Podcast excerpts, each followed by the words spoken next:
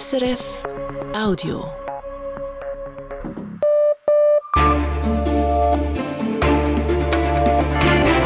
Radio SRF, Echo der Zeit mit Brigitte Kramer. Das sind die Themen vom Samstag, dem 24. Februar.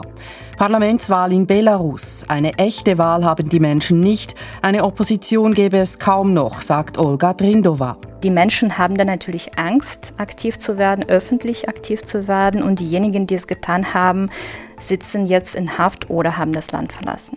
Die Belarus-Expertin erklärt, was aus der pro-westlichen Bewegung geworden ist. Gleiches Ziel, anderer Weg. SP und Mitte-Partei diskutieren über die jeweils andere Initiative zur Entlastung bei den Krankenkassenprämien.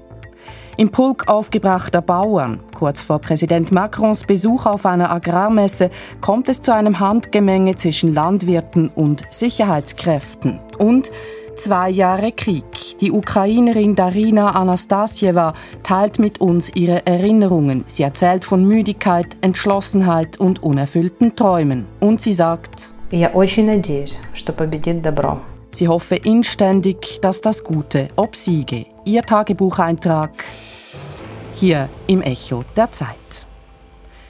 Zum zweiten Jahrestag des russischen Angriffs auf die Ukraine hat sich Bundespräsidentin Viola Amherd in einer Videobotschaft ans ukrainische Volk gewandt. Mehr dazu in der Nachrichtenübersicht mit Yvonne Lambricker. Amherd sagt im Video, seit zwei Jahren leidet die Ukraine unter dem Horror eines Krieges. Die Schweiz würdige die Opfer, die jeden Tag erbracht würden. For two years now you have been suffering the horrors of a full-scale war. Switzerland pays tribute to the enormous sacrifices you have been making every day. Be assured of our ongoing support and solidarity. Außerdem sichere die Schweiz der Ukraine ihre anhaltende Unterstützung und Solidarität zu, so am Herd weiter. Sie beendete das kurze Video mit den Worten Lang lebe die Demokratie. Derweil haben sich am Nachmittag in Bern tausende Menschen zu einer Solidaritätskundgebung für die Ukraine versammelt, wie die Nachrichtenagentur Kisten SDA berichtet. Und auch in Zürich fand eine Demonstration mit mehreren hundert Personen statt. Wir bleiben gleich noch beim Thema Ukraine-Krieg. NATO-Generalsekretär Jens Stoltenberg hat bekräftigt, dass die Ukraine dem westlichen Militärbündnis NATO beitreten werde. Es sei nicht die Frage ob, sondern wann die Ukraine beitreten werde, so Stoltenberg. Der russische Präsident Wladimir Putin habe den Krieg begonnen, weil er der Ukraine die Tür zur NATO verschließen und das Land davon abbringen wollte, seinen eigenen Weg zu gehen. Doch Putin habe genau das Gegenteil erreicht, sagte Stoltenberg in einer Videobotschaft. Die Ukraine sei einem NATO-Beitritt näher als je zuvor, so Stoltenberg. Anlässlich des zweiten Jahrestags der russischen Invasion sind mehrere Politikerinnen und Politiker nach Kiew gereist, darunter auch der kanadische Premierminister Justin Trudeau und Italiens Regierungschefin Giorgia Meloni. Der ukrainische Präsident Volodymyr Zelensky hat mit ihnen jeweils ein Sicherheitsabkommen unterzeichnet. Zelensky sprach von einer wichtigen Entscheidung, welche die Ukraine stärken werde. Trudeau teilte mit, Kanada werde der Ukraine Finanz- und Militärhilfen von mehr als 2,2 Milliarden US-Dollar für das laufende Jahr zur Verfügung stellen. In Russland hat die Mutter des verstorbenen Kreml-Gegners Alexei Nawalny dessen Leiche erhalten. Das teilte Nawalnys Sprecherin mit. Die Angehörigen Nawalnys hatten die russische Führung seit Tagen zur Herausgabe der Leiche aufgefordert, um ihn menschenwürdig begraben zu können. In welcher Form eine Beerdigung stattfinden kann, ist laut der Sprecherin noch nicht bekannt. Nawalny war laut russischen Angaben vor gut einer Woche im Alter von 47 Jahren in einem russischen Gefangenenlager gestorben. Das US-Militär hat vor einer Umweltkatastrophe im Roten Meer gewarnt. Grund ist ein beschädigtes Frachtschiff nach einem Angriff am letzten Sonntag. Die Houthi-Miliz hatte den Frachter am südlichen Eingang zum Roten Meer mit Raketen angegriffen. Nun laufe das beschädigte Frachtschiff langsam mit Wasser voll. Es habe sich ein fast 30 Kilometer langer Ölteppich gebildet, so das US-Militär. Der Frachter habe mehr als 40.000 Tonnen Düngemittel geladen. Die international anerkannte jemenitische Regierung hat andere Länder und Organisationen um Hilfe gebeten, sollte das Schiff sinken. Bleibt das Wetter, Yvonne Lambricker. Morgen scheint in der Deutschschweiz oft die Sonne, Nebelfelder im Mittelland lösen sich auf. Im Westen ist es teils sonnig, teils bewölkt, im Süden bringen dichte Wolken zeitweise etwas Regen. Die Höchstwerte liegen im Norden bei 10 und im Süden bei 8 Grad. In Belarus finden morgen Parlamentswahlen statt. Es sind die ersten Wahlen seit der politischen Krise 2020. Damals erklärte sich Amtsinhaber Lukaschenko zum Sieger der Präsidentschaftswahl. Anschließende Massenproteste gegen die gefälschte Wahl ließ er niederknüppeln. Zehntausende wurden verhaftet, viele verließen das Land. Alexander Lukaschenko hat sich die Macht in den letzten vier Jahren mit aller Härte gesichert. Haben die Menschen im Land bei der Parlamentswahl morgen da überhaupt eine echte Wahl? Das habe ich von Olga Trindova wissen wollen. Sie ist Belarus-Expertin der Forschungsstelle Osteuropa an der Universität Bremen. Wenn wir jetzt ganz konkret über diesen Parlamentswahlen sprechen, dann geht es eigentlich gar nicht darum, dass die Menschen wählen, sondern darum, dass diese demokratische Fassade sozusagen nach innen, aber auch nach außen aufrechterhalten wird, dass es immer noch ein Parlament gibt im Land, dass es immer noch gewählt wird quasi.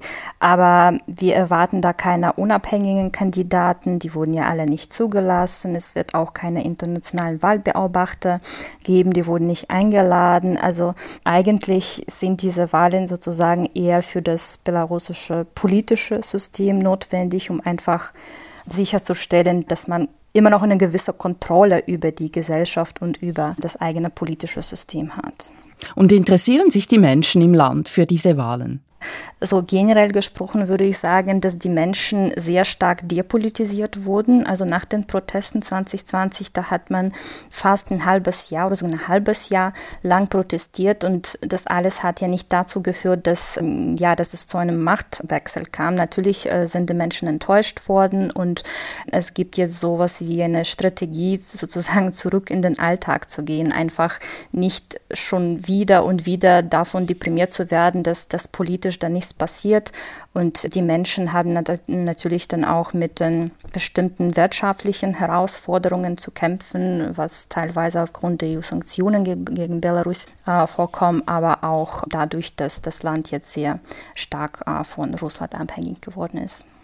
Vier Jahre sind seit den Massenprotesten vergangen. Noch heute sollen über 1400 politische Gefangene in belarussischen Gefängnissen inhaftiert sein. Eine davon ist die bekannte Oppositionelle Maria Kolesnikova. Ihre Angehörigen haben offenbar seit einem Jahr nichts mehr von ihr gehört. Was weiß man über den Verbleib all dieser Menschen? Diese Zahl, die ist allerdings womöglich noch viel höher, weil das ist ja nur offizielle Zahl, also 1, fast 5.000. Da sind jetzt die Menschen, die offiziell als politische Gefangene anerkannt wurden von den Menschenrechtsorganisationen, aber es gibt viel, viel mehr, die ja nicht offiziell anerkannt wurden, weil ihre Verwandten möglicherweise einfach Angst haben, das anzugeben. Insbesondere sind die Bedingungen für die politischen Gefangenen sehr schwierig in den belarussischen Gefängnissen. Sie sind unter Druck, physisch, aber auch psychologisch, das wissen wir ganz genau, so dass sie keine Briefe bekommen oder keine, keine Treffen äh, mit ihren Familien äh, möglich sind. Und das ist jetzt auch sehr wichtig, glaube ich, zu sagen, auch im aufgrund des Todes von Nawalny in Russland, ja, dass, dass es auch in den belarussischen Gefängnissen leider passiert und dass es auch seit 2020 schon mehrere Todesfälle gegeben hat, so dass wir leider, ja, die Personen, die Sie erwähnt haben, Kalesnikova, Babarikova auch wollte kandidieren, der Fakt, dass wir über einem Jahr keine Informationen über die haben, ist natürlich kein gutes Zeichen. Also das heißt, wir wissen ja gar nicht leider, ob sie noch am Leben sind. Sie haben vorher erwähnt, dass die Menschen in Belarus vor allem mit dem eigenen Alltag beschäftigt sind, dass eine Art Depolitisierung stattgefunden hat. Gibt es denn heute noch eine Opposition im Land, Menschen, die sich gegen das Regime auflehnen? Also so eine strukturierte, koordinierte Opposition im Land gibt es momentan nicht und kann es auch nicht geben. Also man kann sich so vorstellen, dass das Land sich politisch schon fast eigentlich Richtung Totalitarismus entwickelt hat. Also mindestens einige Experten sind sich darauf einig. Es gibt schon einige Zeichen dafür. Also es entwickelt sich eigentlich so eine Beziehung zwischen Staat und Gesellschaft, bei der der Staat eine totale Kontrolle über die Menschen und über die Gesellschaft erzielt. Vielleicht ein konkretes Beispiel, sogar einzelne Reaktionen in den sozialen Medien, ja, wie Likes oder Posten oder Fotos oder das Tragen von Kleidung weiß-roter Farbe sozusagen, also einfach ganz normale Kleidung ohne politischen Kontext, kann schon zu Verhaftungen führen und führt eigentlich auch äh, ständig zu verhaften bei den Menschen. So dass jetzt, also die Menschen haben dann natürlich Angst, aktiv zu werden, öffentlich aktiv zu werden und diejenigen, die es getan haben, sitzen jetzt in Haft oder haben das Land verlassen. Fühlen sich die Menschen, die Oppositionellen in Belarus denn auch vom Westen alleingelassen? Denn seit dem Ausbruch des Ukraine-Kriegs ist der Westen ja vor allem damit beschäftigt. Also ich sage mal, dass die, die absolute Mehrheit der aktiven Menschen agieren jetzt vom Ausland, vom Exil aus. Und wenn wir die betrachten, dann gibt es schon bestimmte Kooperationen und finanzielle äh, Unterstützung und auch äh, internationale Aufmerksamkeit. Ich glaube, also es geht einfach darum, dass wir jetzt vom Westen aus momentan vielleicht nicht so viel machen können, außer die Kräfte, die immer noch da sind, zu unterstützen und einfach auf so ein Fenster der Möglichkeiten in der Zukunft zu warten und die Kräfte für die mögliche demokratische Zukunft vorzubereiten. Was wäre das für ein Fenster? Naja, das letzte hatten wir ja im August 2020, ja, in dem ähm, die Menschen auf den Straßen sehr lange protestiert hatten. Das war tatsächlich ein Moment, wo auch nicht klar war, ob dieses politische Regime überleben wird.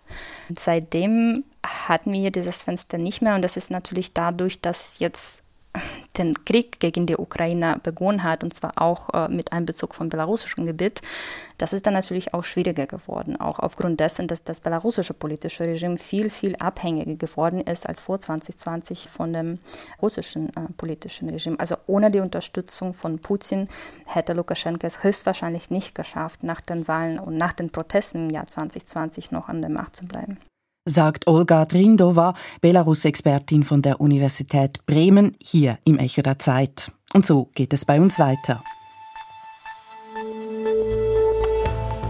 SP und Mitte wollen mit Volksinitiativen die Prämienzahlerinnen und Prämienzahler entlasten. Am gleichen Strick ziehen sie aber nicht. Frankreichs Bauern wollen weitere Zugeständnisse von der Regierung. Heute hat sich ihre Wut in einem Handgemenge vor der Agrarmesse entladen. Und seit Kriegsbeginn teilt die Ukrainerin Darina Anastasieva Tagebucheinträge mit uns. Ihre Gedanken zum heutigen zweiten Jahrestag der russischen Invasion. Heute sind die SP und die Mitte zu ihrem Parteitag respektive zur Delegiertenversammlung zusammengekommen. Beide Parteien beschäftigten sich mit den steigenden Gesundheitskosten. Mitte und SP wollen mit Volksinitiativen das Portemonnaie der Prämienzahlerinnen und Prämienzahler entlasten, allerdings mit unterschiedlichen Ansätzen. Heute haben sie entschieden, ob sie ihre Initiativen gegenseitig unterstützen werden. Westschweiz-Korrespondent Andreas Stüdli.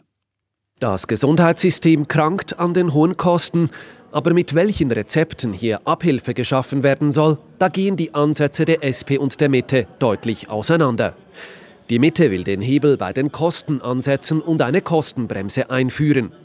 Diese würde dann ausgelöst, wenn die Gesundheitskosten überproportional stärker als die Löhne steigen. Ganz anders die SP. Sie will die Haushalte mit höheren Prämienverbilligungen entlasten. Kein Haushalt soll mehr als 10 Prozent seines Budgets für die Krankenkassenprämien ausgeben, so ihre Initiative. Beide kommen am 9. Juni vor das Stimmvolk. Sollen die SP und die Mitte sich nicht gegenseitig unterstützen, damit ihre Initiativen an der Urne mehr Chancen haben? Nein, die Mitte hat die SP-Initiative klar abgelehnt. In erster Linie sicher, weil die Initiative immense Kosten für den Bund zur Folge hätte, zwischen 4 und 5 Milliarden. Das können wir im Moment nicht tragen. Sagt Lorenz Hess, Mitte-Nationalrat aus dem Kanton Bern. Das Verdikt an der Versammlung der Mitte in Schwyz fiel klar aus. 166 Mitte-Delegierte sagten Nein zur SP-Initiative. Nur 27 nahmen sie an. Bei der SP waren die Meinungen gespalten. Co-Fraktionschef Samuel Bendau argumentierte, man könne nicht nur die Prämienverbilligung ausbauen, ohne über die Kosten zu reden. Mais rentrer en campagne politique en disant que nous devons baisser ces primes maladie, protéger les gens de ces hausses, tout en disant en même temps qu'on ne serait pas pour s'attaquer à des problèmes liés au coût de la santé, serait incohérent et incompréhensible. Auch die Co-Präsidentin der SP, Matthäa Mayer, sieht die Kostenbremse-Initiative der Mitte nicht nur negativ. Der Grundsatz, dass die Prämien respektive der prämienfinanzierte Teil nicht stärker steigt als die Löhne, ist nicht per se falsch und schon gar nicht in einem Land, wo 60 Prozent der Gesundheitskosten von uns alleine getragen wird. Ich möchte dieses Feld nicht der Mitte überlassen. Ganz anders sah das Juso-Präsident Nicola Sigrist. Man dürfe der Mitte nicht auf den Leim gehen. Die Rechten, die Konservativen, die wollen das nicht. Das hat die Parole der Mitte zu unserer Initiative heute gezeigt. Stattdessen sprechen sie lieber über allfällige Pseudolösungen. Die Kosten müssen runterkommen. Krankenkasse Leid, Budget Krankenkasse, Luft im System. Viele Wortmeldungen im Saal stellten sich gegen den Parteirat, dem auch der SP-Vorstand angehört und der die Mitte-Initiative zur Annahme empfohlen hatte. Am Rednerpult wurde stark für den Antrag der St. Galler Nationalrätin und Gesundheitspolitikerin Barbara Gysi geweibelt. Sie betonte, dass die Prämienentlastungsinitiative der SP nicht mehr Chancen habe, wenn die SP Ja zur Initiative der Mitte sage. Warum sollten unsere Vorschläge plötzlich besser gehört werden, nur weil ihr Ja zu dieser Initiative sagt? Die Mitte hat uns noch nie etwas geschenkt, das haben wir gesehen. Sie geben die Milliarden lieber für die Armee aus als für Krankenkassenprämienverbilligung. Bitte stimmt für die Nein-Parole. Besten Dank. Am Schluss entschieden sich die Delegierten für die Nein-Parole. Das Nein setzte sich auch deutlich gegen eine Stimmfreigabe durch. Der SP-Parteitag stellt sich damit gegen die Parteileitung. Kein Prämiendeal zwischen Mitte links also, eher jeder für sich. Mitte-Nationalrat Lorenz Hess begründet das so. Ja, wir sind hier nicht in einem Bereich, wo man taktieren sollte und sagen sollte, ja, wir finden zwar die eine Idee, nämlich die Prämieninitiative, zwar nicht so gut, aber wir stimmen jetzt trotzdem dafür, weil das gibt dann auf der anderen Seite auch äh, uns bei der äh, Kostenbremse äh, einen Vorteil. Beide Parteien sprechen sich also nur für den eigenen Lösungsansatz aus. Zwar sind sich alle einig, dass die Gesundheitskosten zu hoch sind, bei den Lösungen wird aber nicht am gleichen Strick gezogen. Andreas Stüdli hat berichtet. An einer Landwirtschaftsmesse außerhalb von Paris ist es zu einem Handgemenge zwischen Bauern und Sicherheitskräften gekommen, kurz bevor Frankreichs Präsident Macron die Messe besuchen wollte.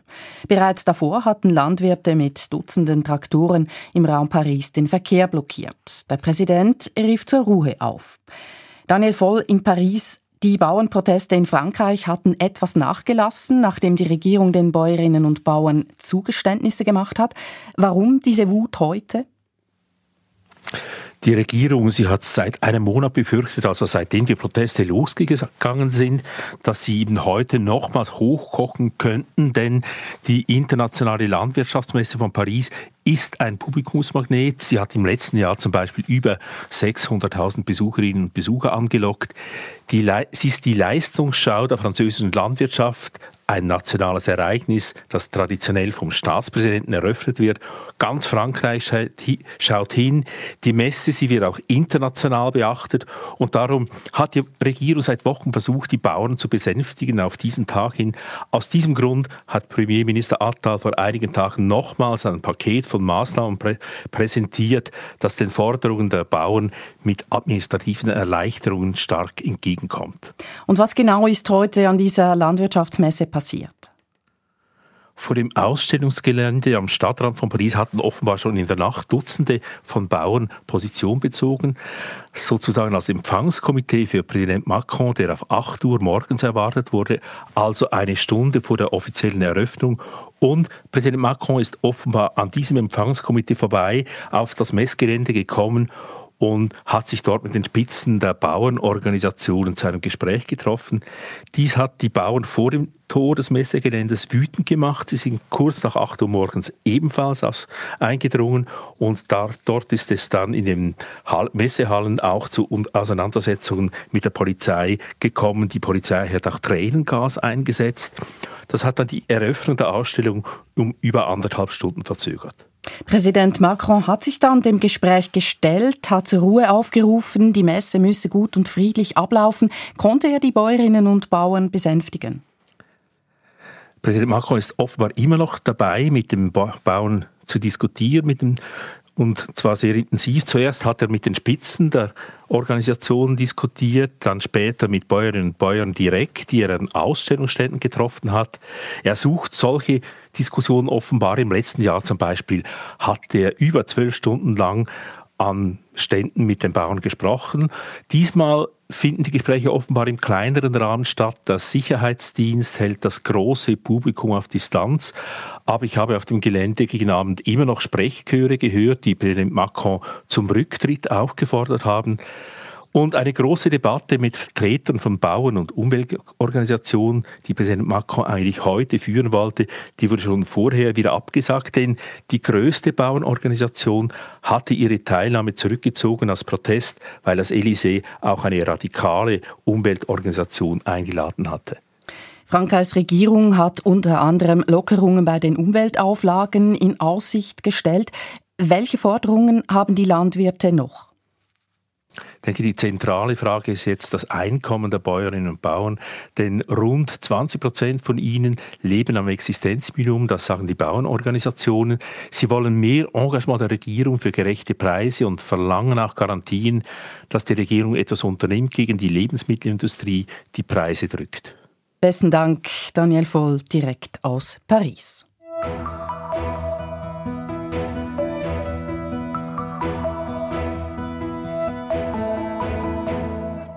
Vom ersten Tag des Krieges an hat uns die Ukrainerin Darina Anastasieva mit ihren Tagebucheinträgen begleitet, mit ihren Gedanken und Beobachtungen. Auch für heute hat sie uns aufgeschrieben, was ihr in diesen Tagen durch den Kopf geht, da sich der Beginn der Großinvasion schon zum zweiten Mal jährt. Judith Huber. Я очень хорошо помню свои эмоции два года назад, когда началась полномасштабная война. Sie erinnere sich sehr gut an ihre Gefühle am ersten Tag von Russlands Großinvasion, erzählt Darina Anastasieva. Sie erinnere sich an die große Angst, daran, dass man diesen massiven Angriff auf ihr Land buchstäblich in der Luft, in der Atmosphäre gespürt habe. Потом происходила масса жутких вещей. Doch das war nur der Auftakt zu einer langen Reihe entsetzlicher Ereignisse. Die Vergewaltigungen und Morde in den Kiewer Vororten Bucha, Irpin, Gostomel, Baradianka, die Belagerung von Mariupol, die Bombardierung des Theaters der Stadt, die Besetzung von Cherson, die tödlichen Angriffe auf die Zentralukraine, die Massenbestattungen in der Region Kharkiv im Osten des Landes. Dazu kamen ракетами и дронами по всей территории государства. Dauernde Angriffe aus der Luft mit Raketen und Drohnen, das Leben ohne Heizung, ohne Wasser und Licht, die Zerstörung von Häusern und Wohnungen, getrennte und zerstörte Familien, traumatisierte Menschen, nach Russland verschleppte Kinder, Kriegsgefangene, Verschwundene, Gefolterte. Mit all dem, so Darina, habe sie in den letzten zwei Jahren Tag für Tag fertig werden müssen. Krieg sei zu ihrem Alltag geworden. Selbstverständlich sind wir müde. Selbstverständlich möchten wir all das nicht. Und natürlich sind auch die Partner im Westen müde. Niemand möchte diesen Krieg weiterführen und seine Liebsten zu Grabe tragen. Doch sie würden ihre Freiheit, ihr Land und ihre Kultur nicht einfach so dem Angreifer ausliefern, nur weil dieser das so wolle. Deshalb seien diese Müdigkeit, all das Leid und auch die vielen Enttäuschungen bedeutungslos. Die Ukraine werde sich weiter wehren.